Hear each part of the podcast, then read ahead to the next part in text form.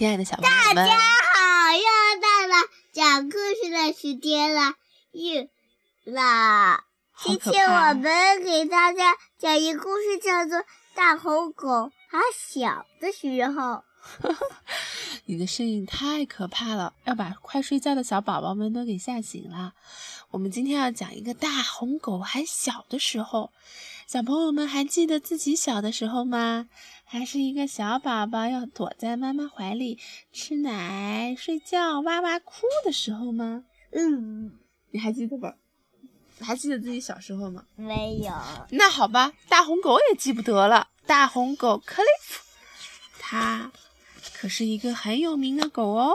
嗨，我是艾米丽·伊丽莎白，这是我的大红狗 Cliff。哇，他的大红狗好大，比他还大，对不对？可是啊，，Cliff 可不是生来就那么大。当他还是一个小狗宝宝的时候，他可是非常非常的小。他小到什么程度呢？我每次跟他玩啊，我都得小心翼翼的。他还没有我的小足球大呢，你看是不是？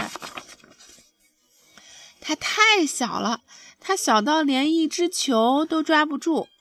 它想跟我的毛绒玩具玩，可是毛绒玩具 把它都给压倒了。它比那些玩具还要小，不过没关系，还好有我为它做的欢乐转圈圈。就是呀，把大红狗啊放在一个唱片机上，它就可以在上面转来转去，可好玩了。而且呢，在寒冷的时候。克雷夫总能找到暖和的地方睡大觉。嗯，有一天我要出去玩，我要穿上衣服。这时候呢，我戴上了我的帽子。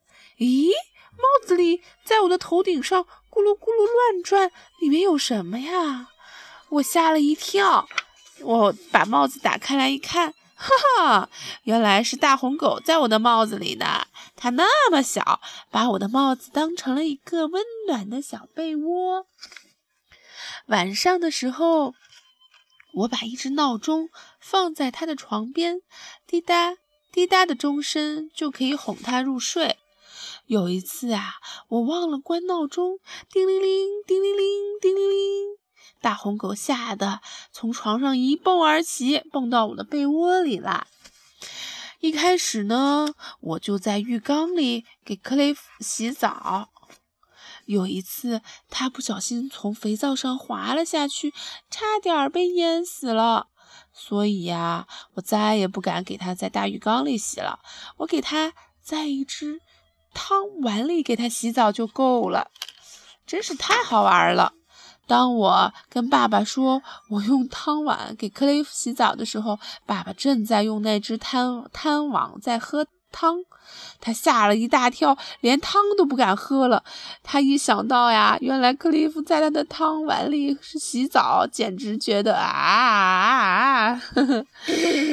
有一天，婶婶到我们家里来玩，他走了以后，我发现克雷夫不见了。结果呢？克利夫到哪儿去了呢？他不小心钻到了婶婶的书包里。当婶婶在面包店里准备买面包的时候，克利夫从他的书包里蹦了出来，因为他闻到好香好香的面包味。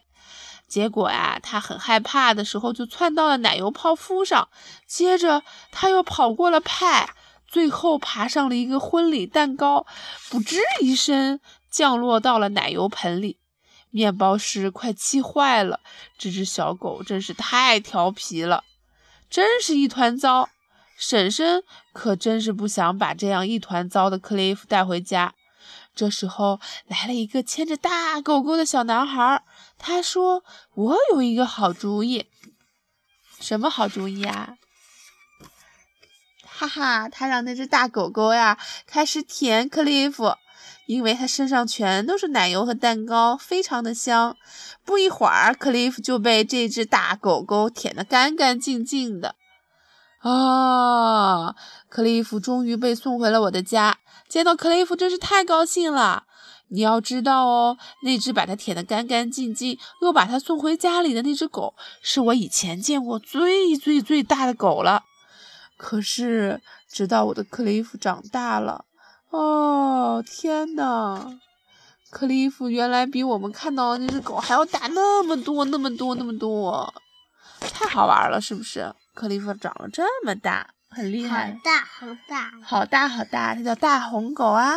好了，我们的故事又讲完了，大红狗，集，嗯，我们下次再来借好不好？它讲的是大红狗关于友谊、规则、助人为乐、勇敢、关爱、礼貌。还有自然和应对的故事。好啦，下次我们再来讲我们大红狗吧。我们的故事就讲完了，拜拜，小朋友们晚安了，拜拜。